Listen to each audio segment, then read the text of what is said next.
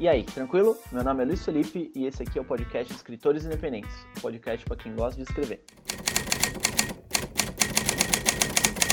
Bom dia, boa tarde, boa noite, galerinha. Tudo bom? Tudo bom com vocês? Hoje aqui eu estou com a Leona Volpe. Ela é autora oh. de Barbarel. Já teve por aqui e ela está voltando novamente com talvez novidades, Leona. Sempre, né, gente? É. É. Eu acho que da última vez que eu vim eu não tinha lançado o livro ainda, né? Não, você tava para lançar. É... Você tava para lançar a pré-venda ainda. Ah, é verdade, né? Eu tava pra começar as paradas. Então, é... já lançamos. Estamos aí cheios de novidades. a gente tava até falando porque você tava preparando todas as. Todos os, os, os prêmios, né? Todos os brindes e tal. Sim, e a gente falou de per... é, perfume de livro e marcador laminado, toda aquela, aquela identidade visual. Toda aquela bem... viadagem do meu, do meu lançamento. Incrível, incrível. Deu muito certo, gente, a prova. Então, se vocês forem fazer um lançamento de livro e quiserem fazer uma coisa diferente, podem fazer isso porque funciona. Funciona, funciona. E aí, cara, eu realmente quero falar sobre isso. Como foi a pré-venda de Barbarel, porque, na minha opinião, e, e né, vendo os grupos de escrita, é o livro mais hypado de 2021, junto Meu aí, Deus. encabeçado com o, do, o livro do Marcelo. Sim. É... Com certeza. Como é que foi essa pré-venda? Quais, quais foram os, os, né, se você quiser falar números ou quiser falar suas impressões, como é que foi? Me conta. Assim, eu fiquei muito, muito, muito surpresa com a recepção. Ele vendeu mais de 100 livros na pré-venda. Olha só. Então, nossa, eu fiquei muito feliz. É uma coisa que realmente eu não esperava. Eu lembro que quando eu comecei a pré-venda, eu tinha, tipo, um valor. Um valor não, tipo, uma meta da própria editora que era de 25 livros. Hum. E eu tava toda preocupada, achando que não ia bater. E falei, meu Deus, onde que eu vou arranjar 25 pessoas para comprar meu livro? Porque eu não tenho tanto amigo assim, né? Então não ia. não tenho 25 amigos para comprar livro meu. Ai, eu toda preocupada. Eu lembro que no primeiro mês eu já bati 50 livros. Na Caraca. primeira. Acho que foi 20 dias de pré-venda, eu já bati 50 livros. Eu falei, nossa! Na primeira leva. Na primeira leva. Aí eu vi que, tipo, ia faltar brinde, fazer mais brinde de última hora. Foi, assim, uma loucura, insanidade total. Mas foi muito bom, o pessoal gostou muito do projeto, é, muita gente se interessou por tudo, assim, do, do, do que eu estava fazendo no Instagram. Muita gente virou fã mesmo, tipo, de virar amigo meu, de, de trocar ideia, e, e, foi muito legal. Eu arranjei várias pessoas, assim, que, que agora ficam na minha vida, porque... é, eu fiz amizade com os leitores, eu acho muito fantástico isso. As pessoas vinham vinham surtar no meu, no meu, no meu inbox. Ai, meu Deus, eu não acredito que tá acontecendo isso no livro. então, eu achei fantástico, assim, foi muito, muito divertido, de verdade. Assim, foi uma das experiências mais agradáveis da minha vida, ter uma... Eu acho que é o sonho de todo leitor, de todo autor, né? Ter o seu livro lido Sim. com as pessoas empolgadas, querendo saber mais, gostando da história. Né? Acho que eu, eu realizei meu sonho de princesa com essa, com essa venda. Que legal. Eu, eu não tive tempo de, de, de te tietar ainda, né? A gente até conversou sobre o seu livro, sobre, sobre a linguagem, sobre né, a forma como você entrega os, os acontecimentos e tudo mais, mas não tive tempo ainda de, de, de dar uma de fanzão. Não tem problema, ainda vai ter tempo. não, mas é, é, Eu acho que o teu livro, ele, ele por você ser ilustradora também, ele, ele entrega também um, um visual muito característico. Eu acho que essa experiência dupla, né, de, de ver além do livro, ver também as, as ilustrações e tudo mais, é, torna a coisa mais única, né? Eu acho que o meu livro, ele, ele foi ripado, de certa forma, justamente por conta disso, porque ele tinha a questão das ilustrações. Eu acho que o ponto alto dele foi de trazer essa coisa dos personagens, das paisagens, que foi um diferencial que está começando a chegar agora, né? Que nem o, projeto do Marcelo tem a ilustração dos personagens, as ilustrações de algumas cenas, então ele, é, a gente vê que está começando um pouco na fantasia brasileira agora, é, de criar essa questão visual, né? Que não tinha, a gente não, não tinha livro com, com card de personagem. É uma coisa nova. Então, eu senti que as pessoas curtiram isso, de um livro nacional com aquela, aquela parafernália toda gringa, né? Sim, né? É, é, você é, chegou num, num, ponto assim, eu, eu não. Vai, eu, eu antes, antes eu pensava, ah, não vou jogar o livro pela capa, mas hoje em dia eu meio que eu tô num, numa linha, linha tênue entre, entre não julgar e julgar. Porque, cara, é, você elevou aí o, a média, tá ligado? O nível da briga? exatamente, chutou lá pra cima. Porque, cara, a gente, sei lá, é, é, é muito bonito, né? E, e eu acho que você você acertou muito em tratar o seu livro como um produto, né? Como uma uma sei lá, uma coisa a ser é, é, quase de colecionador. Eu, eu, eu, me foge a palavra agora, mas é uma, sabe, um, um negócio meio de. de. Uau, eu tenho o livro da, da Leona, tá ligado? Olha só que bonito, eu tenho os cards. É, eu, eu tratar como se fosse tipo, uma experiência, né? Tipo, uma parada Sim. que você já entra meio que num mundo ali com tudo. Sim, sim, sim, sim. E aí, aquelas coisas que a gente conversou no, no, no WhatsApp, né, quando eu, eu tava falando sobre o livro, você sentiu algum alguma dessas é, né porque a, linguagem do seu livro ela é um pouco densa ela é um pouco é, firulada demais né? Como você até falou ela é frutada né? Ela é frutada. É, você sentiu alguma alguma dificuldade do público ou, ou alguma resistência do público em, em, entender a tua linguagem? Então eu tive ah, no meu no meu na minha Amazon tem 45 reviews dessas pessoas, tiveram mais umas 20 que leram por fora, é, hum. que não tinham, que compraram na época que estava de graça, né? Certo. Então, são mais ou menos, um, um, nas minhas contas, que eu saiba que eu tenha controlado, foram umas 60 pessoas que leram, pelo menos. Hum. Dessas 60 pessoas, eu acho que foram três que comentaram que o vocabulário, contando com você, era um pouquinho mais é, robusto. É, robusto não, como que eu vou falar? Era mais filulado, né? Uhum. Então eu, eu tinha uma escrita mais lírica, tinha umas palavras difíceis e etc. Mas eu não. É, assim, essas pessoas elas não reclamaram da dificuldade da leitura.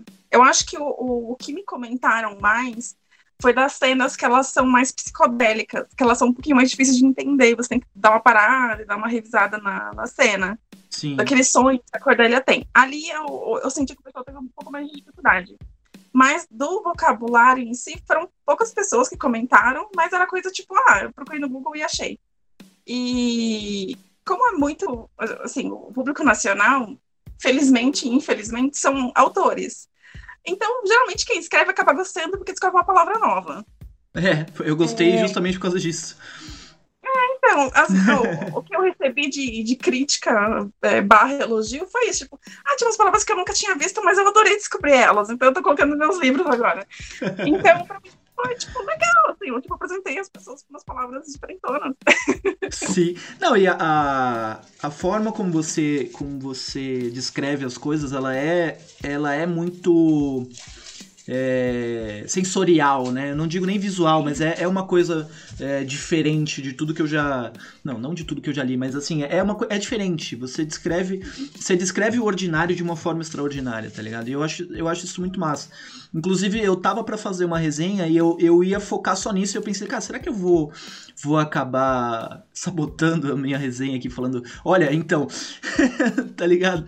Mas eu acho que eu vou acabar lançando essa resenha mesmo, que vai ser provavelmente a 46. Eu vou até abrir a tua página na Amazon aqui.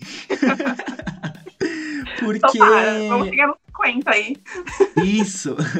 Porque assim, é, foi a minha percepção é, eu não eu, eu evito escrever da forma como você escreve, justamente uhum. pro, porque eu quero que tipo todo mundo leia, sabe? Todo mundo consiga ler. Não, Só que ao mesmo tempo é um bagulho muito foda, porque você.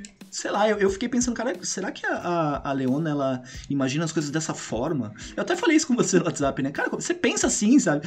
Como é que é a construção do, do, do, do da hora que você vai descrever as coisas? Como é que você faz essa, essa síntese tão tão única? Então, quando eu escrevo, eu sempre escrevo um livro meu em três fases, né? Então, eu ah. faço tipo, um esboço das cenas, de tudo que tem que acontecer. Depois eu faço os, as falas, né? Que a minha dificuldade mais é diálogo. Então, depois eu faço os diálogos, pensando bem no que cada personagem vai falar. E depois, por final, quando eu vou dar essa, essa sensação final que você tem de que o livro é muito é, lírico, é tipo, é a minha, a minha polida na história. Hum, Aí eu vou colocando os detalhes, vou colocando as cores, vou colocando. Porque a Cordelia tem muito essa coisa, é, essa coisa específica das cores, sim. por motivo. Serão, aparecerão eventualmente. Das cores e dos aromas.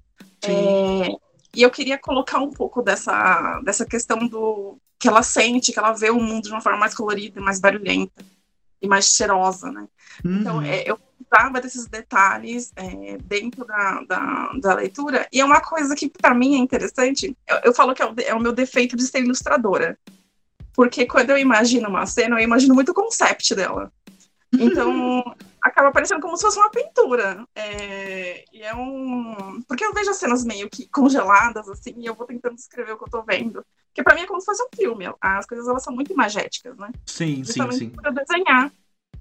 E esse acaba sendo o, o diferencial, o problema, porém o defeito também do meu livro, que ele é muito imagético. Então ele acaba fugindo um pouco do que é considerado uma literatura é, tradicional, digamos assim, né? Porque você acaba tendo uma experiência mais sensorial. É, Mas é uma coisa que eu relendo, é uma coisa que eu fiquei feliz com o meu trabalho. Eu sei que ele é diferente, eu sei que muita gente vai sentir uma dificuldade na leitura por conta das palavras, por conta da, da maneira como as frases são descritas, mas é uma coisa que, sinceramente, me deixa muito feliz. E eu tive uma resposta bem positiva da maioria das pessoas que leram, então não foi algo que eu acho que impediu do- do- das pessoas curtirem a história.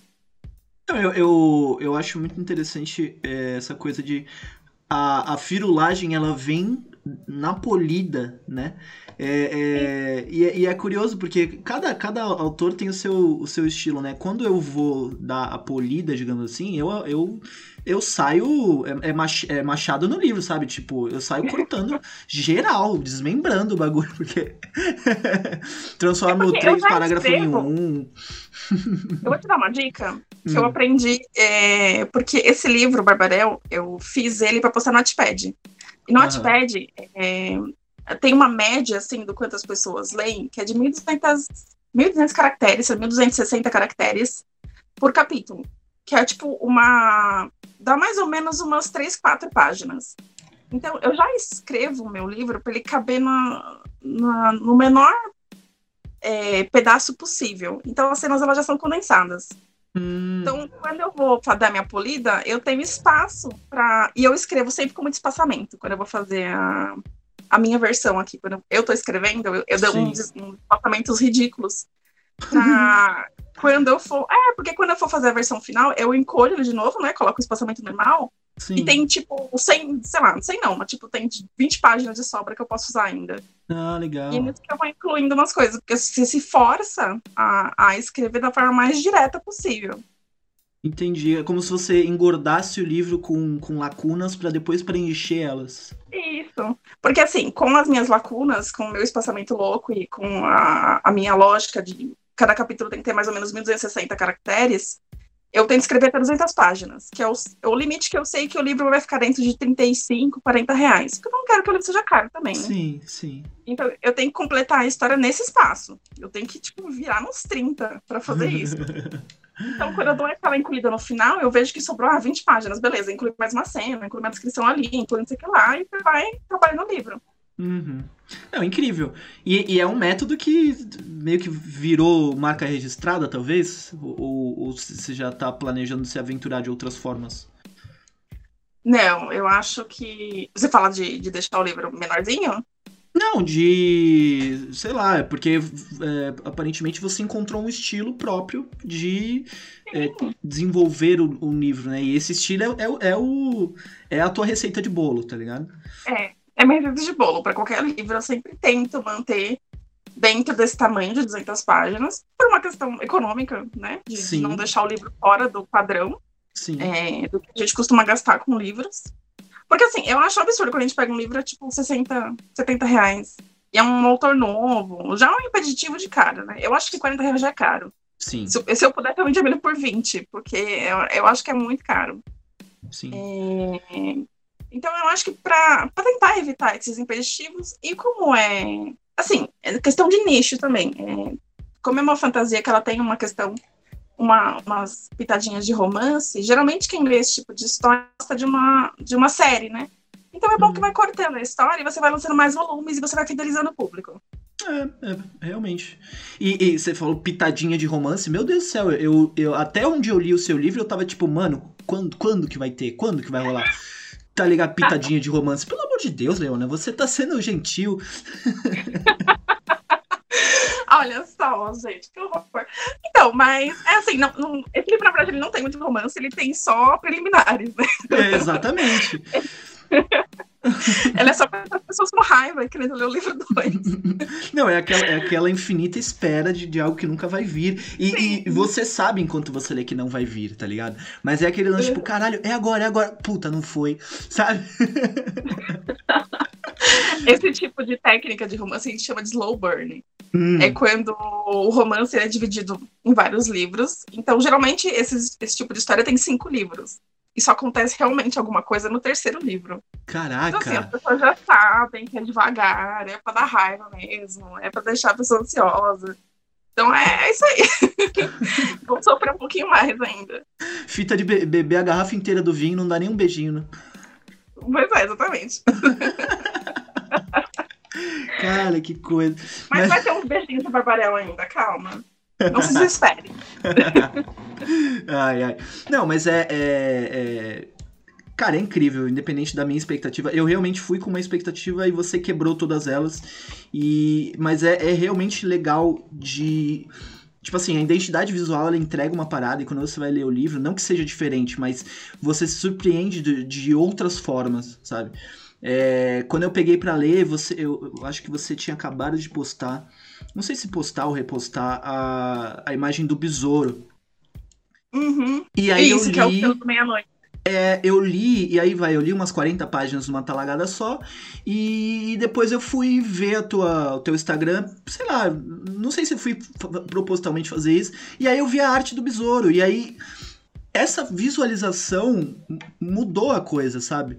É, o teu, aí eu não sei, né? Posso estar falando besteira. O teu livro é, é, físico ele é ilustrado? Tem as ilustrações juntos? Não, infelizmente, eu tenho alguns projetos, porque encarece, né, o livro. Eu tenho Sim. alguns projetos de fazer ele ilustrado. Eu queria fazer, eventualmente, um catarse.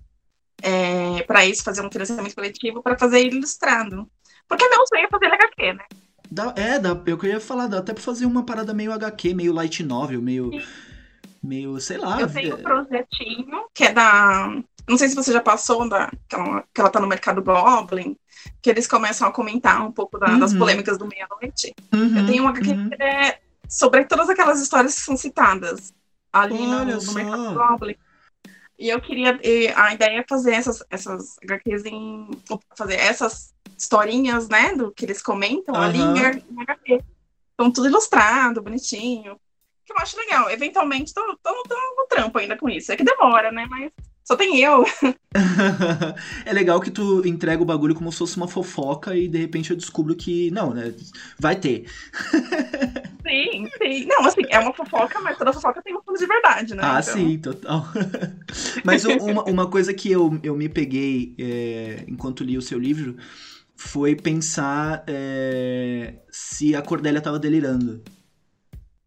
Então, essa é a ideia. Eu gosto muito de Labirinto do Fauno, o Aham, filme. O livro aham. eu achei que estragou um pouco da, da, da magia do. Que o, o filme você nunca tem certeza se a Ofélia ela tá imaginando se é real. Sim. E eu, eu sim. gosto muito disso. O livro ele fala que é, que é real, né? Que, tipo, todas as paradas lá estavam acontecendo mesmo, e eu acho que isso meio que perde a graça. Uhum. Mas com a Cordélia eu queria manter um pouco disso, dessa dúvida dela, porque, assim, ela é uma pessoa que ela passou por 50 mil traumas na infância. Ela teve que encarar a vida da maneira mais friamente possível para sobreviver. Então, ela Sim. tá nos anos é, 1932. Ela tá numa puta numa crise financeira desgraçada. É, ela tem que trabalhar para tipo, comer. Então, assim, é, a vida dela não é fácil. Então, é muito difícil para uma pessoa que é cética e precisou ser esfriada na porrada pela vida é, acreditar em magia. Então ela tem várias vezes essa, essa- esse questionamento meu, será que eu tô surtando de vez? Porque ela tem todos os motivos para estar alucinando legal. por toda a, a vida dela, né? Tipo, é uma, uma desassociação. Isso pode acontecer. Você sendo acusada de roubo e de repente todo mundo das fadas. Como assim? Oi. é. então, é, eu achei necessário colocar isso pelo tipo de personagem que ela é. Porque ela é uma personagem que diversas vezes ela fala que, tipo, meu, não acredito em nada dessas, dessas bostas. E mesmo assim Sim. elas estão aqui. Sim. Não, e, e, e, é interessante porque, é, sei lá, eu, eu, eu pego para ler sem nenhuma expectativa real, porque é, Cara, uma hora você pode simplesmente, sei lá, no terceiro, quarto livro, tipo, boom, ela, na real, nada disso existe, ela só tava doida mesmo, e é isso, tá ligado? Eu não faria isso porque eu acho isso covardia. Toda... Eu acho isso maldade com as pessoas. Eu odeio quando é um filme num sonho. Gente, eu fico, ó, tenho vontade de matar o diretor. Nossa. Então eu não faço isso com as pessoas. Eu não faço com as pessoas o que eu não faria comigo mesmo. Eu lembrei daquele filme do Nicolas Cage, que ele prevê o futuro. Mesmo. Puta merda, que Nossa, ódio. Nossa, esse filme é horroroso. Acaba, você fala, que? Como? Não, peraí. É um maldito, desgraçado aquele diretor, gente. Eu odeio gente assim. Aquele Falta outro também, o, o Ilha do Medo, com o Leonardo DiCaprio, que é mais ou menos uma ah, pegada dessa. Uma, tem uma explicação ali, né? Tipo, tem, não é um tipo, ah, o cara sonhou com a ilha e nada disso aconteceu. Você vai casa dele em Nova York sendo feliz. Não é isso. Ali tem uma plot, não é assim. Não é, tipo, mentir pra você descaradamente. Ah, mas é, tem gente que gosta dessas quebras de expectativa. Eu, eu gosto de quebra de expectativa é, quando você pega a obra completa, vai ler de uma forma e você vê que era totalmente diferente. Não no meio, assim. Embora se for bem construído. Ah, sei lá, vamos quebrar a expectativa um pouquinho, tá ligado? Sim, eu, eu gosto é, certas quebras, mas no sentido de. Na verdade, o que eu curto mesmo, vou ser bem sincera eu adoro quando você fica na dúvida, quando você não sabe, é, quando você tem provas dos dois lados. Uhum. Por exemplo, tem um filme que eu sou surtada, que eu amo, que chama O Prestígio, é O Grande Truque, que foi feito com. que eles são dois ilusionistas, sim, é, com sim, o Jackson e com o Christian Bale. Uhum. E no final você não sabe é, o que aconteceu. Sim. Você tem provas, tipo, de que ou o cara morreu ou que ele continua fazendo truque. Você nunca vai saber a verdade. Sim. Eu gosto muito disso, assim, de, de, de, terminar uma história com, com essa dúvida. Por exemplo, eu não vou, não, não vou dar spoiler do programa, mas é...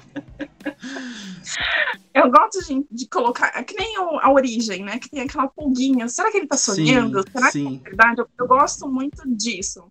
Que é essa pulguinha no final do, da, da história de se é real ou se você está tipo num, num, numa outra fase da, desse mundo é, de ilusões. Assim, eu, eu, curto isso. Sim, a ilusão em cima da ilusão, né? Isso. O bagulho em, eu em gosto camadas. De a realidade com, com, com a alucinação. Eu, eu acho fantástico isso. Eu Por isso gosto... eu gosto de Páprica, aquele anime. Qual, qual é o nome? Páprica, você já viu? Não. Meu, Não. assiste, é muito bom. É tipo, é um filme que, assim, a gente fala, né, que baseou a origem, mas é um anime. Ele. Ele trabalha bem com essas coisas. Eles têm uma máquina que, que fabrica sonhos. E essa máquina ela foi trabalhada né, por uma psicóloga. E nos sonhos ela vai ajudando os clientes dela. Então ela vai criando é, cenários, né? É, que são é, sonhados coloca os, os, pacientes dela nesses sonhos e dentro de, deles eles vão trabalhando os, os, traumas deles. Só que o sonho ele começa a vazar para a realidade. Então Caraca. chega um momento que você não sabe o que é real e o que é o que é sonho ainda. Gente, é fantástico, eu amo. Que doido. É, é, esse negócio de terminar e você não saber se é ou se não é, eu gosto quando ao longo da trama é, pequenos detalhes vão é, formando meio que um quebra-cabeça para no final você falar assim, ah, vamos prestar atenção nesse detalhe aqui que se tiver rolando quer dizer que é de verdade, sabe? No, uhum. a, no A Origem tem isso, né? Inclusive. É, os totens, né? É, além dos totens, mas tem, tem, tem símbolos meio que escondidos ao longo da trama. É, é, dos personagens, eles se comportam de uma forma quando eles estão no sonho e de outra é, quando eles estão acordados. E é muito sutil, tipo, o, o Leonardo DiCaprio, agora esqueci o nome dele. É, o nome do personagem, esqueci o nome do personagem. É, ah, quando ele tá no, no sonho, ele tá de aliança. Quando ele tá fora do sonho, ele não tá de aliança.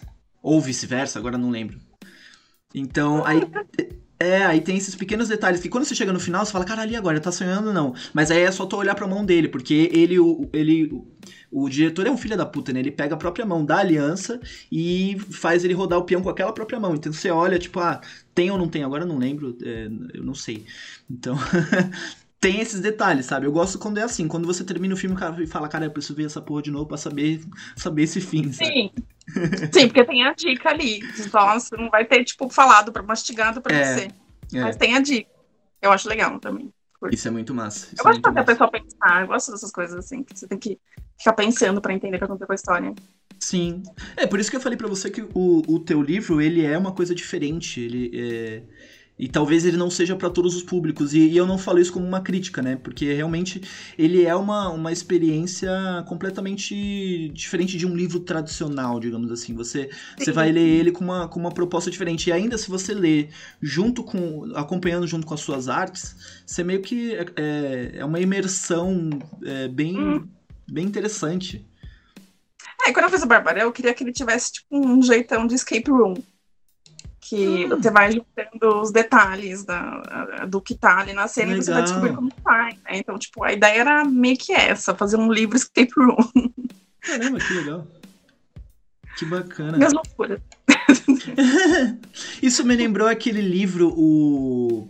é, eu acho que é T, é uma letra só, que é um livro sobre o, o, o barco de Teseu, sobre esse, esse dilema filosófico. E é- ele é um ah, livro. que, que- eles vão reconstruindo o barco e tem uma hora que o barco não é mais o barco, né? É, não é mais e aí, original. é, e aí junta as peças antigas que eles tiraram e constrói outro barco. E qual que é o barco, né? É, Uhum.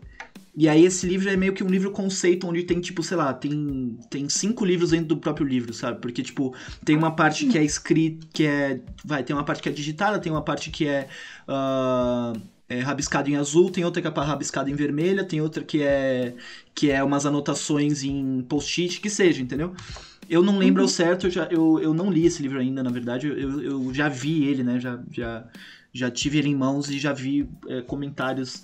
E é um bagulho assim, tipo, você vai juntando os quebra-cabeça e você, tipo. é, se não me engano, são dois personagens trocando carta dentro do próprio livro, né? É, é como se, tipo, aquele livro fosse um livro emprestado. E aí, esse primeiro personagem leu e foi, e foi anotando. Aí, o segundo personagem pegou esse livro, que era do, né? E eles meio que foram se comunicando, assim, sabe? Um deixando pista pro outro e tal. E é muito doido, é muito doido. É, eu, Nossa, posso tá, legal. é, eu posso ter resumido ele com- igual minha bunda agora, mas ele é mais basicamente isso, sabe?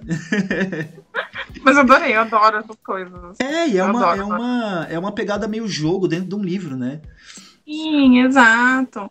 Eu curto essas, essa- essas, tipo, essas ideias de livro fora da caixinha. Eu acho Sim. diferentão, tipo aqueles livros que você vai meio que. Que você tem que ir para uma página tal, para ir continuando a história, e você vê que vai escolhendo qual história que você. Aham, como que você aham. quer terminar. Eu acho legal essas coisas também. Acho bem divertido. Eu acho que. é, você vai incrementando me- ainda mais a experiência da leitura, né? Sim. Pra quem Eu- quer alguma coisa mais interativa. Eu quando eu, quando eu comecei a, a me aventurar em escrita, eu tava tentando escrever um livro onde a viagem no tempo, né? O, o livro seria sobre viagem no tempo, mas onde a viagem no tempo ela acontece dentro da diagramação do livro. Então, tipo, se o cara vai Ah, viajar tá. pro futuro e ele tá na página, sei lá, 60, a histó- aquela história do, da página 60 vai, vai continuar lá na página 200, que seja. E aí, Uh, é, e aí o, o que, o que rola na, na página 61, que seja, é o que, é o que tá continuando acontecendo, naquela linha do tempo, digamos assim, né? Até encontrar o cara lá no futuro de novo. Então. Meu, faz esse livro, por favor. só eu que aí. quero. Então, só que aí, tipo, é, como é que eu faria uma quebra sem você. Porque eu poderia muito bem, tipo, é, falar, ah, o cara é, é, viajou. É, pula lá pra página 200 que você vai manjar o que aconteceu. Aí a pessoa pula pra página 200. Aí eu teria que fazer outra coisa pra pessoa voltar pra página 70, que seja, tá ligado? Acho que não necessariamente. Por exemplo, se ele. Eu acho que uma boa divisão de capítulos resolveria seu problema. Por exemplo, na página 60, é onde ele faz a viagem do tempo. Quando vira o capítulo, aí você já começa a parte depois dele voltar. Então ele fez a viagem, voltou. É, até chegar a- ao momento que ele estava no presente, lá na página 200. Aí aparece, você dá aquela quebra de novo do capítulo, e aparece ele no futuro. Eu acho que dá pra fazer sim. Caramba. Cara, é doido. assim. O, o leitor, quando ele lesse, ele ia achar muito estranho, porque ele ia achar que seu personagem mudou. Sim. Mas quando ele chegasse na página 200, ele ia entender por quê. Sim, sim. Não, e é, é, é difícil porque, na verdade, você tem que amarrar a história de um jeito tão, tão bem construído que seria complicado escrever essa coisa. Tipo, eu teria que escrever diversos manuscritos em documentos separados para depois juntar de uma forma específica, tá ligado? É, é, é como Sim. se eu tivesse que editar meu livro enquanto eu escrevo ele ao mesmo tempo. É, assim, ninguém disse que ia ser fácil. é possível. Mas tá aí, tá aí uma coisa a se pensar. Vou, vou anotar essa ideia. Muito obrigado pela sugestão, Leona. E É. aprendendo, gente. Não é porque é possível que é fácil.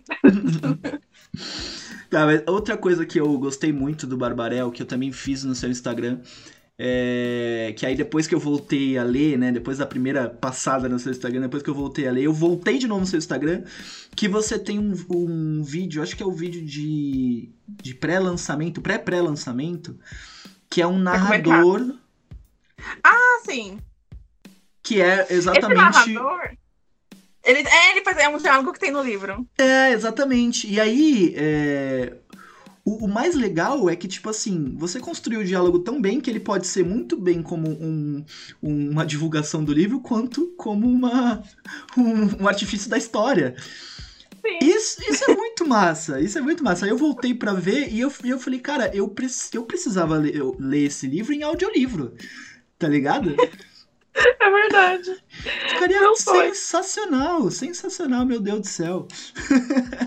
Eu tô considerando essa possibilidade. Eu vi a, a- umas meninas comentando no grupo de escritores que fantasia tá ajudando dessa de fazer audiolivro e eu fiquei muito, muito tentada a, a fazer, porque eu acho que o Barbara ficaria bem interessante com vários, autor, vários atores, né? Sim. Fazendo uns efeitos de áudio, eu acho que ficaria bem interessante. Assim, se eu puder converter ele no máximo de mídias que eu puder, eu vou converter com certeza. Quando sair na Ah, Amazon tá. é missão cumprida. Exato. Mas eu fico feliz que você gostou. Esse diálogo do vídeo, quando eu, eu fiz o vídeo primeiro, porque eu sou assim, eu, eu sou ariana, né? Então eu não, eu não penso pra fazer as coisas. Primeiro eu fiz Ah, o vídeo. Aí depois eu tava tentando, eu não conseguia achar diálogo, nada assim, eu não conseguia pensar num texto pra colocar no vídeo. Aí eu comecei a reler meu livro e falei, nossa, tem um diálogo pra isso. Aí eu copiei o diálogo e eu vi que ele servia certinho de, de introdução pra esse, pra esse meu vídeo. Então, assim, isso foi muito na cagada, gente. Não foi nada planejado. Queria dizer, assim, que, foi, que eu super planejei isso desde... Não, não foi. É, foi no dia ali. Não, tá funcionando aí, funcionou. caralho, Leona tá fazendo a divulgação do Barbarel, de repente o Barbarel puxa a saia da Leona e fala assim, ó, tá aqui, ó, faz assim. O Tá próprio livro. pronto já, Maga, É. o próprio livro tem vida própria, tá ligado? Sensacional. Exato. O livro já é preparado pro mundo, já. Ele tá mais preparado que eu, na verdade. Caramba, pariu já voando. Muito bom. Exato. já foi pro mundo. Muito bom. E agora voltando especificamente para a ilustração da, da outra vez que você veio aqui, você arranhou por cima que você é ilustradora. Eu não sabia que você era essa ilustradora, né? Porque você você fez os cards do, do Máscara para os Novos Mortos do Marcelo, né? Sim. E, cara, meu, que incrível, tá ligado? que incrível. Não, te, ver. Porque o teu, o teu traço é tão característico que. E, e, assim, antes de perceber que você era ilustradora. É, esse tipo de ilustradora, no caso, né? é, Uhum. Eu achava que o seu traço era Barbarel, então eu atribuía esse estilo ao Barbarel, mas na verdade esse é o seu estilo, né? Sim, Então- esse é meu traço. Eu desenho assim em tudo, na verdade, gente. Sim, não, então. Eu achei que você tinha, é, sei lá, criado essa identidade pro Barbarel. Quando eu vi essa mesma identidade no Máscara para os Mortos, né, nas, nos cards, eu falei, cara, que incrível. Então, quando eu fiz o. Eu lembro que os cards eu, eu, tinha conversado já com o Marcelo, que ele queria fazer o projeto no cartaz, e ele me convidou para fazer parte, né? é, com algumas ilustrações. E eu lembro que quando eu fiz o card do, do Hakim, eu fiz ele, tipo, bem meu estilo, super, super Alucard, assim. E, e a gente demorou, a gente ficou, tipo, a gente ficou várias horas, eu e ele, discutindo no, no WhatsApp, porque ele queria que ficasse o cara mais, mais masculino por motivos óbvios, né? Uhum. E foi muito engraçado. Porque é, é, eu saí um pouco do meu estilo, mas, mas ele ainda tem essa coisa é, super é, andrógena Não, do meu tem. estilo. Tem, muito, Então, muito. por mais que a gente alterou pra caramba, ele continua com o meu estilo, não adianta. Sim. Não tem como fugir. Ah, eu acho, eu acho, eu acho legal pra caramba, porque é, é uma ótica que você teve e é, é- eu acho que é uma parada que, é, sei lá, que a gente tá rompendo como sociedade. Tipo assim, é, tá tudo bem você ter uma, uma, uma aparência andrógena e ser o, o rei da porra toda e tocar o terror no negócio, sabe? Exato. Não- Você não precisa ter aquela cara de viking gordão pra, pra mandar em alguém. Exatamente. Precisa ser musculoso, parrudo e veia no pescoço, Exato. tá ligado? Existem várias formas de impor respeito. Muito bom. Não, e, e, cara, é, é, uma, é uma mistura interessantíssima, porque. Ah, sei lá, eu, eu vejo o seu. Eu vejo o Barbarel num caminho diferente de fantasia, embora ainda seja, né? É, Uhum. Eu vejo ele como uma, uma- Sei lá, eu até brinquei com a Aline. é, que o, o, o Barbarel e o livro dela também são o Fada Punk, né? Então é uma coisa é uma coisa diferente do fantasia, mas ainda é fantasia. E aí você tem o Marcelo, que é um bagulho tipo assim, todo mundo vai morrer, é, só, só há desgraça no mundo e, e olha como eu sou triste, olha quanto sofrimento tá acontecendo aqui. E aí de repente, bum, esse contraste incrível. Cara, muito Então, legal eu tenho um mesmo. amigo que escreve terror bem gore, assim, tipo, ele é bem. Eu sempre esqueço o nome dele, Clive Baker. Clive Baker. Não sei, não sei como fala o nome dele. Que ele fez Hellraiser, né? Que é aquela coisa bem gore. E o meu livro, ele também tem a- essa coisa um pouco do terror. Você vai chegar ainda nessas partes. é, que elas têm, elas dão essa puxadinha para um terror. Eu acho que é um terror mais PG-13, ele não é um terror gore, ele é uma coisa mais é, sombria, né? Do que necessariamente carnificina, né? Mas esse meu colega ele fala que é um terror bonito. Que eu, eu Um escrevo terror um terror colorido. é um terror gótico, assim, elegante, charmoso. e, e, assim, eu fui criada, digamos assim, no- eu comecei a escrever quando tinha os movimentos de New Weird que Hum, tinha essa puxada do Lovecraft, essa puxada do Machen. Então eu já meio que comecei a escrever já, já nessa linha desse terror elegante, né? Porque o Lovecraft ele não escreve uma coisa gore. Mesmo quando ele escreve terror, ele tem uma, uma parada meio, meio gentleman, assim. É, assim, meio enfeitado, né? Meio, meio cheiroso. é, exato. Então eu acho que eu acabei puxando um pouco disso, de escrever o terror, que ele, ele é assustador, mas ele não é nojento. Sim, entendi. É, é- então eu acho que eu dei uma puxada um pouco para isso. Porque o New Weird ele era um, é um movimento, né? Que ele começou, acho que mais ou menos em 1980, 90. Com alguns autores como China Mieville, que é um australiano, que ele escreveu O Rei Rato, A Cidade sobre as Cidades. Ele é famosinho até. E eles, eles misturam fantasia, é, terror e ficção, ficção científica. Então é uma mistureba de tudo que tinha no- na- nas antigas ficções pulp, né?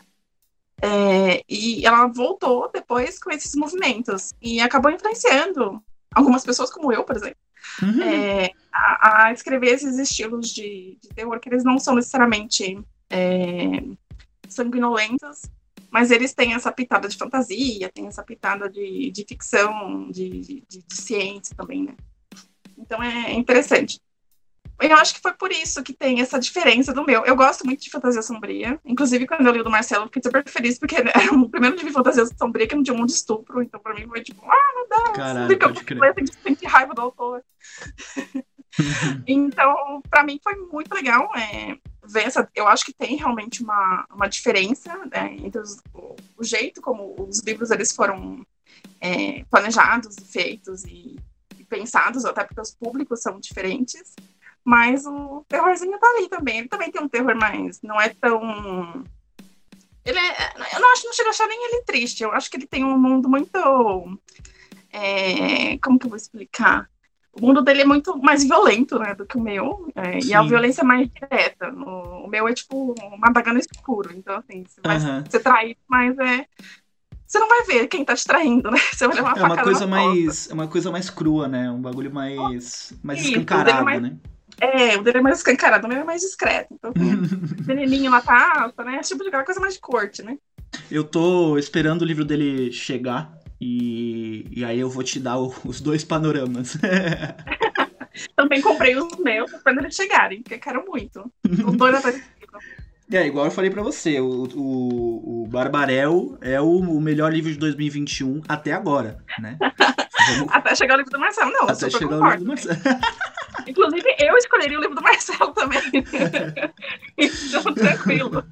Não, eu falo, eu falo, eu falo para ele que vocês dois, e eu até é, é, arrisco o Rodolfo do Absolutos, é, uhum. vocês três, assim, são é, nomes que realmente estão tão levando aí a, a escrita independente para novos horizontes, tá ligado? Sim, e, cara, isso é, é incrível. Isso é realmente muito, muito incrível mesmo. É... Eu fico muito feliz de poder, tipo, ajudar ele com alguma coisa, de fazer parte desse projeto. Pra mim, tipo, uma, é uma honra absurda. Porque eu Sim. sei que ele tá mudando a, a cara aqui da fantasia. Sim, e é, é, uma, é, uma, é uma surpresa agradável ver vocês dois juntos num, num, num, né, não no mesmo projeto que o projeto é dele, mas vocês dois trabalhando juntos, assim, é, é muito interessante, é realmente muito interessante. Fiquei muito feliz quando recebi o convite, assim, foi tipo, ah, sou a maior fangirl do, do, do Máscaras, então, tipo, adorei. Não, e, e, e, o, e, o, cara, ele, ele manteve em segredo. Quando eu descobri que Leona Volpe estava no projeto, eu descobri junto com a galera. Falei, que? Como assim? tá ligado? Foi tudo segredo, surpresa, gente. Tão sensacional. E eu não podia postar os cards, acho que até hoje eu não posso postar os cards do, do, do Máscara, porque era tudo segredo, era todos hum. eles que postando. Nossa, eu não teria essa. essa não conseguiria fazer isso, não. Que isso. Por mim, nossa, quando eu vou fazer marketing do meu livro, eu saio colocando trecho do meu livro. Azar, molecada, vamos lá. Sabe? Não consigo fazer isso, não. Pegando quem guarda os outros, eu não. Exatamente.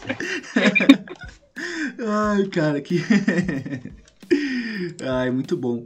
Mas, Leona, como que tá sendo, uh, sei lá, a, a, você tá lidando com certeza de outra forma agora com o Barbarel, né? Antes você é, tava para parir, agora você pariu. E como é que você tá lidando agora? Como é que é a, a sua cabeça em relação ao livro ou ao universo que você criou, que seja? Ai, meu Deus, nossa, essa pergunta é complexa. Tu, tu gostou? É... Então, é, é, assim, é, é, complicado, porque na verdade, quando eu lancei. É, é, muito estranho quando você lança um livro que ele tem uma certa repercussão. É muito louco isso. A gente tá acostumado a. Assim, eu pelo menos estava acostumada a postar e ninguém lê. Então, tava suave ali, eu tava fazendo o que eu quisesse, e, uhum. e a vida, né? O livro era meu, eu que mando no, no negócio. a partir do momento que você coloca para o público e o público começa a ler, você percebe que tem uma demanda de certas coisas. Então o brinquedo é seu, mas não é tão seu mais. Então, assim, você, você vai trabalhar com algumas expectativas, você tem que saber que as pessoas vão esperar certas coisas da história e você tem que trabalhar em cima disso. É, então, assim, quando eu planejei o Barbarão, ele tinha. Era para ser quatro livros, então eu ia. É, esse primeiro arco, né, que é do, do, do, do Labirinto do Meia-Noite, né? Uhum. Então, esse primeiro arco, que começou no País da Noite, ele tinha quatro volumes. Aí eu, eu, eu, pensando ainda, né, tipo, o que eu ia fazer. Porque a minha ideia, quando eu fiz, era, tipo, ir postando no Wattpad, porque eu tinha uma dificuldade muito grande. Eu tinha um problema muito sério, que era de começar o segundo volume. É, eu já tinha tentado fazer isso, tipo, umas dez vezes e eu não conseguia. Eu sempre ficava infeliz com, com o meu começo do segundo volume. Então eu comecei a postar ele no Notepad para ver se eu engrenava pro segundo. Então, assim, então vou postando ele lá. Quando eu terminar, eu vou direto pro segundo, então eu nem paro. Ele vai virar tipo uma light novel. E eu faço hum. quantos volumes eu quiser depois, ou publicando na internet, sei lá. Então a ideia era, tipo, ir publicando 100, 100 páginas, um negócio bem light novel mesmo. E quando veio o convite da editora, eu tive que mudar todos os meus planos. Porque eu não podia fazer mais nesse formato. Caraca. Até porque as pessoas não. É, porque as pessoas não vão comprar, sei lá, Aham. 10 volumes de, um, de, de uma série só, né? É, então eu tive que planejar os livros para eles serem em- na, numa média de 200 páginas. Aí isso diminuiu um pouco a minha série, né? Então ficou uma trilogia, que é essa do, do Labirinto do Meia-Noite, que começou no, no primeiro Barbarel. Uhum. Teriam mais dois, que eles são a conclusão da história, mas eles já, já são fora do labirinto, fora do mercado Goblin, então já são uma história mais da corte, uma história mais adulta também. Porque o Barbarel ele tem uma coisa mais adolescente ainda, né? Ele, ele é um Sim. livro com uma ciência um pouco mais baixa, é, então não tem nada muito, nada, nada muito explícito de nada, né? Então, assim, ele é um livro mais de abertura justamente para atrair o público. Os últimos dois, tirando esse, são três mais dois, não são cinco, né? Os últimos dois, que é o Império da Noite, eles são livros adultos, então assim, o público já é outro, já é um público mais crescido e já tem um conteúdo bem mais explícito, de todos os sentidos também. Então, são cinco volumes, mais dois que eles são spin-offs dos personagens. Então, por exemplo, o Valentino, que é o, o contrabandista que tem no Barbarel, tem um livro que é só dele. Uau, que Então, legal. Eu tive que ir separando a- as histórias para elas caberem nesses, nessa quantidade de páginas, ficar um livro acessível e com o tempo colocando ilustração, fazendo várias coisas e trabalhando as HQs que eu queria lançar. Então assim, ele é um ele é um universo imenso. Eu consigo trabalhar muita coisa em cima dele. Para mim ele é tipo o meu Harry Potter. Sim. Então dá para contar a história de antes, a história de depois, a história do meio. Então, assim, conteúdo eu tenho. Então é só ir vendo até onde o público me aguenta, na verdade. Porque história eu tenho para contar. Até onde me aguenta foi ótimo. Não, e, e- e é legal porque é, provavelmente você vai evoluir junto com o Barbarel, né? Porque você já começou de uma forma, é, digamos, é, roteirizada e fragmentada, né? E agora você tá de outra forma. E, e quem sabe quando você terminar, você já vai estar também de- de, né, vendo a obra de uma forma diferente. Sim. Porque você vai aprendendo a cada livro, né? A gente vai Sim. aprendendo o que funciona e o que não funciona. Sim. Tem várias coisas que você vai, por exemplo, descobrir sobre o, sobre o seu livro quando você lançar os próximos, né? O que, que você errou depois que você lançar. Sim, Tem muito sim. isso. Infelizmente tem muito isso. Então, assim, tem coisas que, tipo, você é cego durante toda a edição do seu livro. Tem... Eu tive muito beta. Esse livro ficou quatro anos em betagem. Então, Ô, assim, louco! teve muita gente que leu, teve muita gente que revisou, teve muita gente que fez leitura crítica, e eu ainda assim consegui errar um monte de coisa. Então, é. É, e, tipo, isso acontece, gente. Então tem coisas que você vai jogar pro público, isso você só vai descobrir quando uma outra pessoa vê, ah, então, assim, ali faltou alguma coisa, ali faltou outra. E coisas que você passou por betagem, coisas que você tentou consertar e não conseguiu. Também tem as falhas do autor, né? Tipo, tem coisas que a gente tem facilidade, tem coisas que a gente não tem.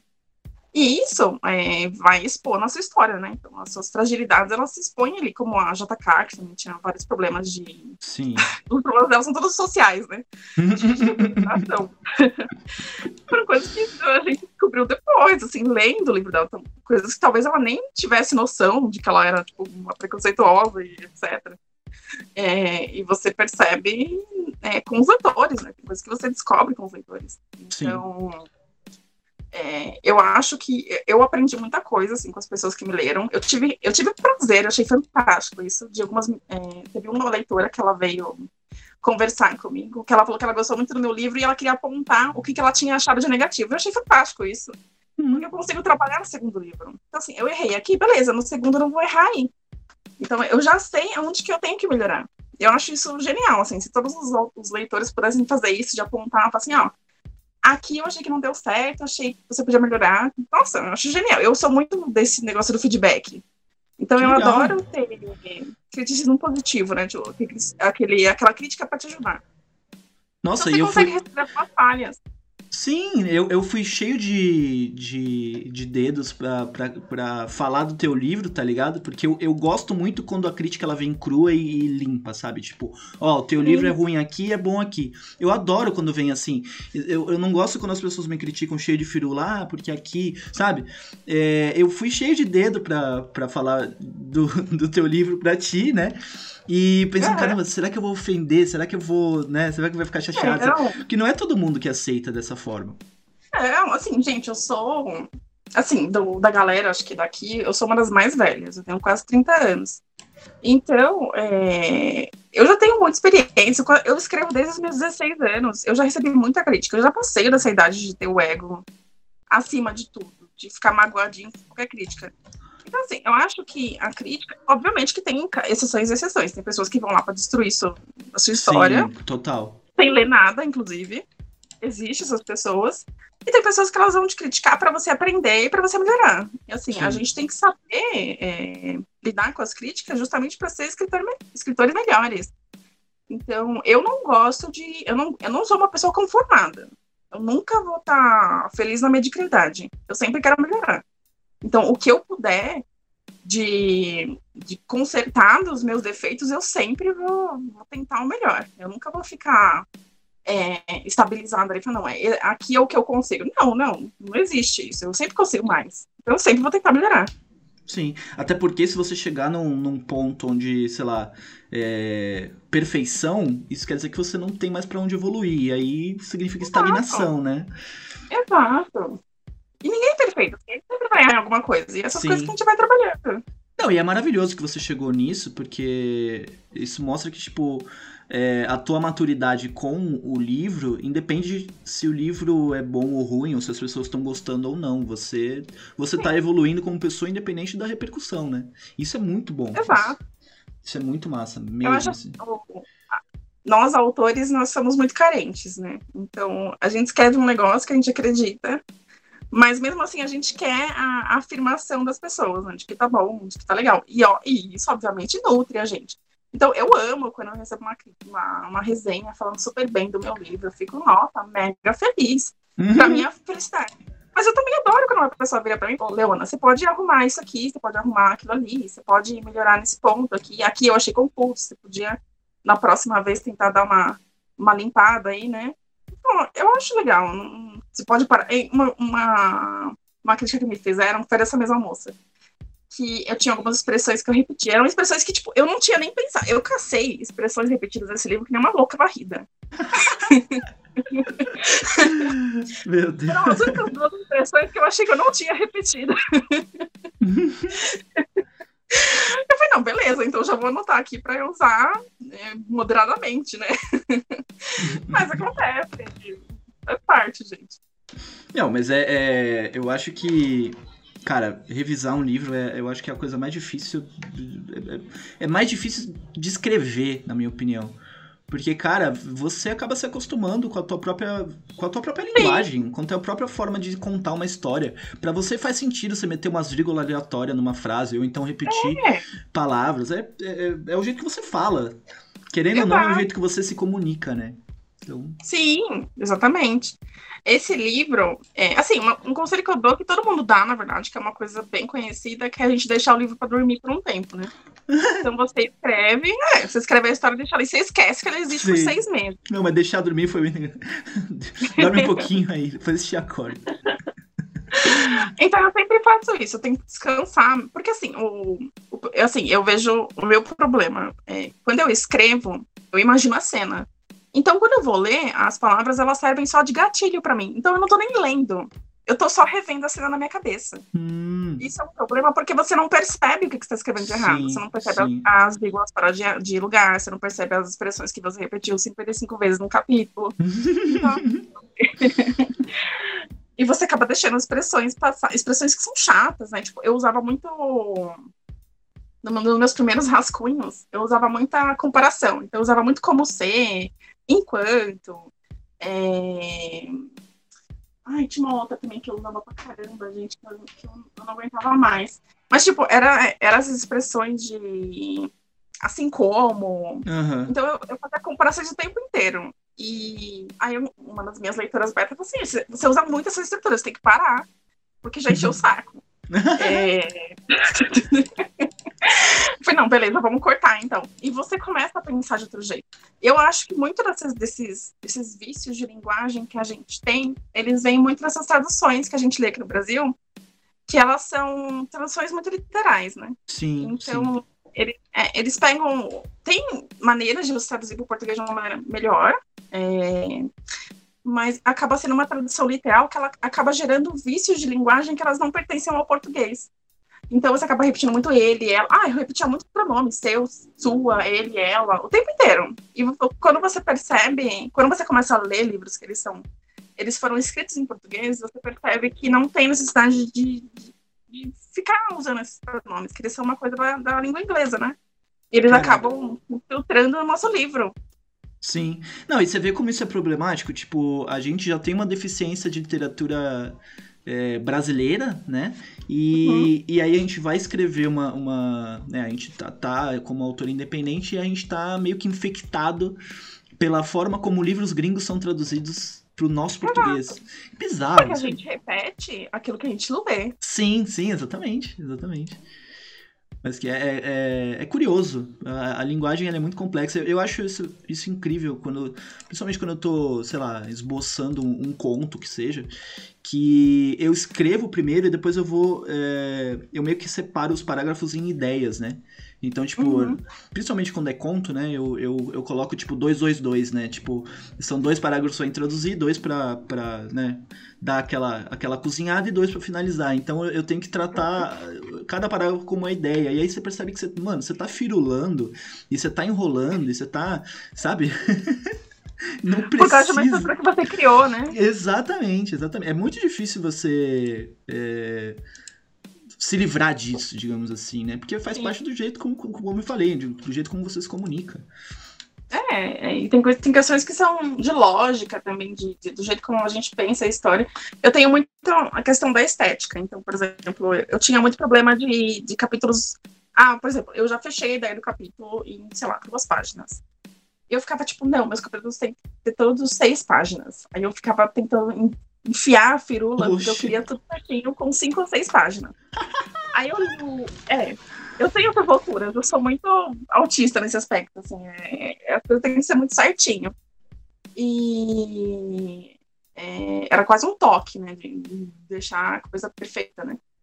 É, eu li um livro da, da Vitória Chave, que era Um Tom Mais Escuro de Magia, que também é um livro de fantasia sombria, e ela tinha capítulos tipo de meia página. Ela tacava um foda-se tão grande.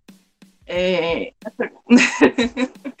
nessa questão de, de, de estrutura, da, da, coisa ficar certinha. E aquilo me impactou assim, de uma maneira, foi tipo, foi tipo um tapa na cara. Assim, tipo, a ideia já foi apresentada, você não precisa enfiar é, informação só para cumprir uma, um tamanho ali, né? Então, Sim. quando eu li esse livro, eu falei, não, tipo, abri minha cabeça, tipo, me senti explodindo, assim, ah, eu não acredito. Aí eu comecei a fazer isso, não, vou contar a história como ela deve ser contada, tem capítulos que vão ser menores, tem capítulos que vão ser maiores, e é isso aí. É... Isso, obviamente, eu, tipo, eu tenho colegas hoje em dia que eles têm essa coisa assim, não, todos os meus capítulos tem que ter 20 páginas. Porque eu decidi assim, e eu vou enrolar por 19 páginas, porque a ideia que eu tinha, ela cabe em uma página. Cara, que preciosismo, quase que inútil, tá ligado? E, e, é um pensamento super inútil, realmente. Sim. Tipo, é, é, por uma, uma questão, um, um toque, né? Tipo, uma, Sim. É uma. É de que tinha que ter 20 páginas, por mais que 19, 18 delas não tenham função nenhuma na história. então, assim, é, é a gente vai se mudando conforme a gente vai lendo, né? A gente vai uhum. descobrindo novos, novos horizontes, né? Não, eu, eu até é, eu, quero, eu, quero, eu quero entrar um pouquinho nisso, porque eu, eu gosto. É, nessas tretas do, do grupo do, do escritor de fantasia se ajudando, que a gente tem muito esse lance de tipo, a gente não, né? O, o a, a, grande maioria das dúvidas que aparece lá, que é muito uma coisa tipo assim, ah, é, precisa ser assim, sabe? Cara, não precisa. Se você quiser, sabe, fazer o teu livro em, em haikai, você pode, tá ligado? Exato, exato. Eu acho que as pessoas essa questão de achar que tem regra. Porque Sim. tem pessoas que ditam regra, né? Sim. Tem uma galera que sai por aí dando curso não tem que ser assim, assim, assado, senão não é um livro de fantasia. E a sim. galera que fala que tá ouvindo a literatura. Então, tipo, tem, tem. Sempre vai ter gente pra cagar a regra. é, em qualquer um. Se você for pular a amarelinha, vai ter alguém pra falar, não, você tá fazendo errado. e vai te colocar no, no- no que ele acha que é correto. Sim. Então. Faz parte. E assim, eu, eu acho assim, é amadurecimento. Da mesma maneira que eu aprendi a lidar com críticas, você aprende que o livro é seu e você faz o que você quiser. Você é dona da porra toda, é isso aí. Exato. Ô, Mas, Leona, assim, tem que ser livro pra história. Pode É, falar, desculpa. não, é, é- é- Não, pra, pra concluir, realmente, tipo, a forma como você, sei lá, como você absorve o seu externo, ele, ele nem sempre é o jeito certo de você colocar no seu livro, né? Então, v- vamos, vamos com calma, gar- garotada. É, cara, eu, eu preciso, e eu, eu juro pra você que eu preciso ah, convencer as pessoas a ouvirem podcast de três horas, porque che- essa é- bate a gravação aqui uma hora e eu falo, caraca, mas já? Tá ligado? Passa muito rápido. É que nem conversa de bar. Quando a gente vai ver, já deu 5 horas da manhã. Sim, sim, total. Não, eu, eu, eu tava vendo esses dias uma postagem no, no Facebook num grupo de podcast, né? Que depois do, do da, da escritores eu virei podcaster. Então eu tô num grupo. Hein? É, que chique, né? E aí a postagem era um bagulho assim: me indiquem podcasts que não sejam no formato conversa de bar. E aí eu falei, cara, mas é mó legal, tá ligado? Então, eu achei que o podcast era isso, na verdade. Exatamente. Porra, caramba, mas, mas, cara, a gente não tá podendo ir no bar por causa da, da, da, da pandemia, por que não trazer o bar pra dentro de casa, tá ligado? Exato. É porque tem agora esses podcasts que eles são tipo documentário, né? Eu, E, e- e teatro também, teatro não, é, é podcast, é, websérie, né? Chegou a ver? É, também tem tipo as novelinhas. Isso, cara, muito legal, muito legal. A gente revolucionou o jeito de produzir cultura por causa do, do- de uma porra de uma pandemia. Sensacional. É verdade, é verdade. Tem um amigo meu que ele também fazia, ele narrava contos, assim, colocava efeito de Nossa, áudio. incrível. Fazia um negócio fantástico. Incrível. Eu queria ter mais, mais desenvoltura pra isso, mas é, é, às vezes é difícil eu gravar uma coluna pro podcast falando, falando qualquer groselha da minha cabeça. Imagina um bagulho bonitinho, roteirizado, produzido. Nossa, é, demanda um, um tempo do caramba. Eu não tenho saco nenhum pra editar, eu super acho fantástico que vocês editam. Uma vez eu fui, eu fazia um podcast há muitos anos atrás, tipo uns seis anos atrás, que chamava um Pixel Solitário. Eu fazia com um colega meu e a gente falava, tipo, de literatura, falava de tudo. Legal. Porque eu lia pra caramba na época, então eu tinha assunto pra caramba pra falar. E é, ele me pediu pra editar uma vez um podcast, e eu quase acabou a amizade ali, gente. Que coisa chata. Que coisa insuportável. Eu odeio fazer isso, de verdade. Eu, assim, parabéns pela sua paciência. Eu teria matado uma pessoa já se, se eu tivesse que fazer isso todo dia. Então, assim, parabéns. De verdade, eu estaria presa já. Sem condições de fazer isso. Não, o, o, o ruim, assim, de, de, de- Da edição em si, né? Você foi o, o segundo episódio que eu gravei quando eu entrei pro podcast. E então, assim. é, O ruim foi manjar as. sabe, aquelas, aquelas coisinhas que facilitam sua vida e você nem sabia que existiam. Que hoje em dia, tipo, o bagulho já tá quase como pré-definido, que eu só carrego a. Sabe? E, cara, é, é, até você descobrir isso, nossa, foi muito episódio que eu tive que colocar um sonzinho a mais ali só pra camuflar um erro ou outro, sabe? o seu próprio episódio. Foi a base É. de choro e lágrimas, né? Sim, sim, o seu próprio. O, o primeiro episódio eu perdi um trecho inteiro seu por causa de um ruído bizarro que apareceu que eu não consegui tirar de jeito nenhum. E hoje em dia eu sei tirar. Bom, isso aí, que vem aprendendo. É isso aí. Leona, a gente tá chegando no final, infelizmente. Então. Não. É. é, Eu vou ler a pergunta do, do nosso incrível seguidor aqui. É, inclusive, você que está ouvindo a gente, agora, a partir deste, deste exato momento, a gente vai sempre postar uma, uma caixa de pergunta no Instagram para você fazer perguntinha para o convidado. Eu postei uma semana passada, se você estiver ouvindo é, Eu não, nem sei quando é que esse episódio vai ao ar. Mas enfim, eu postei uma lá no começo de setembro e que era para você perguntar para Leona Volpe e só teve uma pergunta, eu acho que é porque vocês estão acanhados. Não, não fiquem. Pode mandar pergunta. E quem mandou a pergunta, curiosamente, foi o Marcelo. é. Amizade, gente. É, pra você ver. A, a, vida é feita de conexões. É, a pergunta dele são várias, na verdade. Ele perguntou como é que é o processo criativo, como é que você planeja e você escreve de uma vez, de uma vez e revisa aos poucos, ou você faz tudo meio misturado, assim, como é que é? Como que é meu processo, né, de escrita? Sim. É caótico, gente, assim, é, não me sigam para processos literários. Eu não, eu não poderia fazer um livro de, tipo, o Sanderson, assim, de como escrever um livro, seria insano. É, eu sou muito fã de escrita criativa. É, então, eu tenho uma ideia do. Assim, eu tenho onde o livro começa, eu tenho algumas coisas que elas precisam acontecer, e eu tenho o final. Então, assim, no meio disso é tipo, seja o que Deus quiser. É, então, primeiro eu escrevo uma versão a lá minha bunda. Então, tipo, é uma versão. é uma versão assim, vergonhosa, tipo, é escrita de fanfic coreana, é tipo um, é um negócio zoado. Aí eu, eu faço uma segunda revisão para ficar um pouquinho mais decente, né? Um pouquinho mais profissional. Eu faço uma terceira revisão para fingir que eu sei o que eu tô fazendo, que é a dica do New Gamer, né? Finja que você sabia o que aconteceu na história. Se você tá com dúvida, reescreva de novo. Aí eu mando pra betagem. Na betagem eu vou vendo o que, que deu certo, o que, que funcionou, o que, que deu errado. Eu já vou fazendo esse processo desde, o, desde os primórdios do livro. Eu não deixo para fazer a betagem só no final, quando o livro já está muito consolidado. Eu sempre deixo ele mais ou menos quando, eu, quando ele está moldável ainda, quando eu consigo fazer alterações, para já ir mandando para betagem. E aí, a partir disso aí, eu só vou testando. Então, eu faço.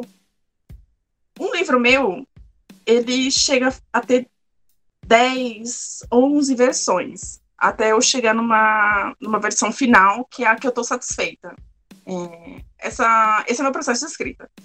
Então, nesse meio tempo, eu vou. Eu consumo muita coisa. Então, assim, muita música, muito filme, muito clipe, que eu. Nossa, a minha maior expressão de cena é sempre clipe de música. Caraca, que legal. É. É, e tipo, eu vejo muita, muita letra de música, eu, eu, eu tô muito conectada com várias mídias, eu leio muito HQ, então as ideias elas vão surgindo dessa, dessa loucura, e eu sou muito do, do mashup, né, de você ir pegando pedaços de, de 50 mil coisas diferentes e criando uma coisa original em cima disso. Então, Dá pra perceber. Deu pra é, perceber eu muito. gosto muito isso. Então, assim, eu vou lendo muito, muito as minhas referências, eu vou relendo as minhas referências para ir chegando nas minhas próprias conclusões e, e montando meu quebra-cabeças. Então, o meu estilo de meu processo de escrita é super caótico, mas ele tem uma um, ele tem um começo meio e fim, que eu acho que é o mínimo que todo todo processo tem que ter. É isso, é caótico, mas funciona para mim. Não recomendo, mas é, é divertido se você quer escrever um livro e. Ah, outra coisa que eu faço é. Eu, eu li muitos anos atrás. Na verdade, eu aprendi com. Assim, eu, eu fiz parte. Quando eu tinha 16 anos, eu entrei numa antologia que era da América do Sul inteira. De, era um concurso de, de ficção científica. Então, eu ganhei. É. A, é, eu participei dessa antologia. Foi um concurso que eu participei acabei ganhando.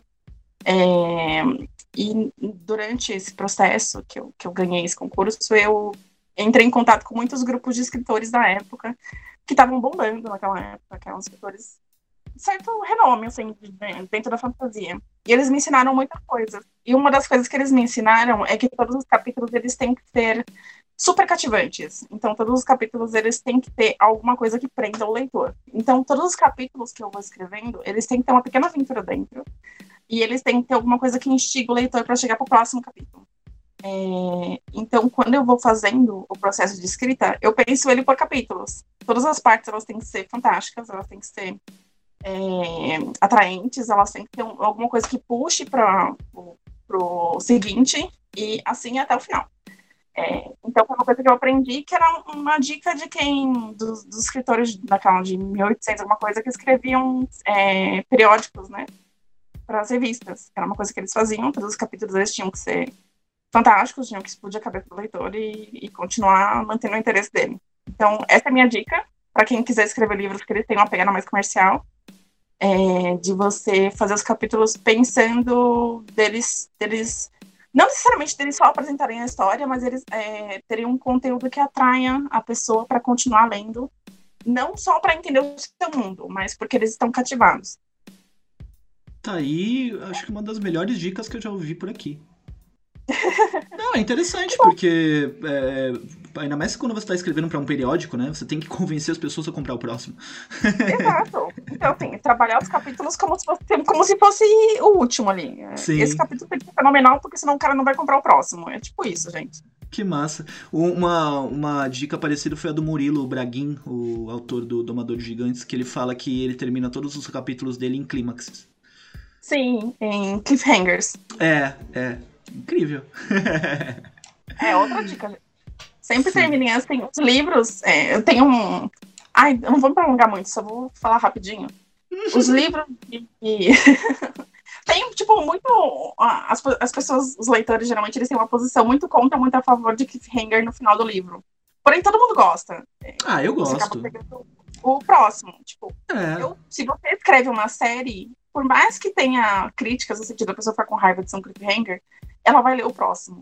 Ela ah, tá com colo... raiva porque ela gostou da história, ela coloco... queria a resposta. Eu coloco cliffhanger até se não tiver próximo. Azar. Exato, exato. gente, cliffhanger é um negócio pra usar. Tem, tem, tem amor no coração. Use cliffhanger. Sim. Não, e eu penso assim, o, o livro, é, querendo ou não, ele é para instigar a sua, sua imaginação. Então, se você terminar com um final aberto, cara, o livro é o que você quiser que ele seja na sua cabeça agora, tá ligado? Exato. Isso eu é adoro. Aham, isso é muito legal. Bom, infelizmente a, a, vida ela é feita de, de pequenos, pequenas frações de tempo. então a gente chegou no fim. E Leona, fala para todo mundo onde a gente encontra, é, onde a gente encontra o seu livro.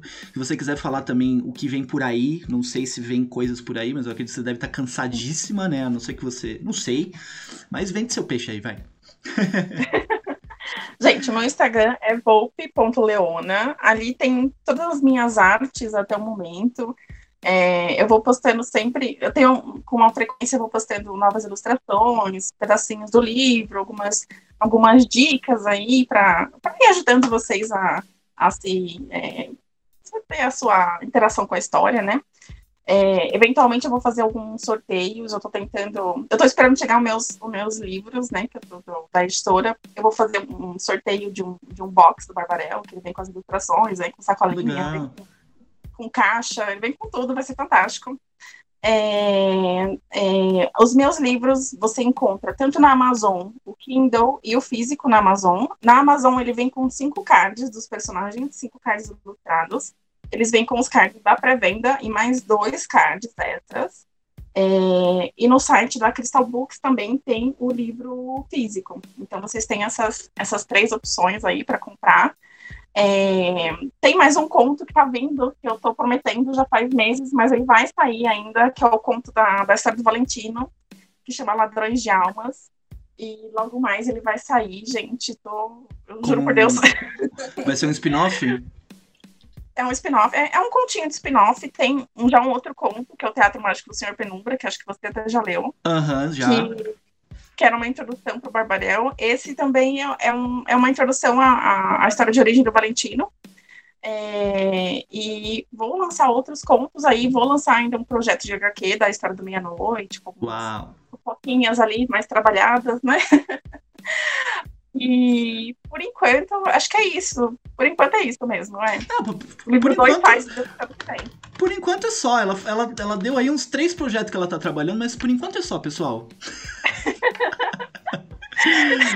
Você vai arranjar mais 15 projetos, por enquanto é só. É isso. Leona, muito obrigado, muito obrigado mesmo. Parabéns pelo seu livro, parabéns pela, pela super pré-venda. E eu digo, já disse, repito, já disse para você até no privado, você tá revolucionando aí a escrita independente, você, Marcelo e tantos outros incríveis autores super talentosos. E, cara, é isso. Parabéns. Muito, muito, muito obrigada pelo convite também de me receber aqui de novo. Adoro seu podcast, adoro você. E muito obrigada. Um beijo. Beijos. Tchau. Então é isso. Vai lá acompanhar o trampo dela, é leona.volpe. E se você lê o Barbarel, cuidado com meia-noite. uh, provavelmente você já ouviu a live, ou já viu o anúncio, já viu a postagem no feed, mas é isso aí. A revista Poder, Porrada e Pulp, ela está rolando e a gente está fazendo um trampo muito legal junto com a editora Vira Folha e está sendo muito massa. Muito provavelmente eles vão vir por aqui. A gente vai gravar um episódio é, exclusivo para falar sobre isso. E é isso. A novidade é essa. É, espero que vocês gostem. Vai ser feito com muito amor. E só vamos. Segue a gente lá. Uh, o meu é l.f.saescritor. O Vinícius é escritor Vinícius Lombardi. O podcast, esse programa maravilhoso é Escritores Independentes. Tudo lá no Instagram. E é isso. Se quiser trocar ideia, manda DM pra gente e valeu.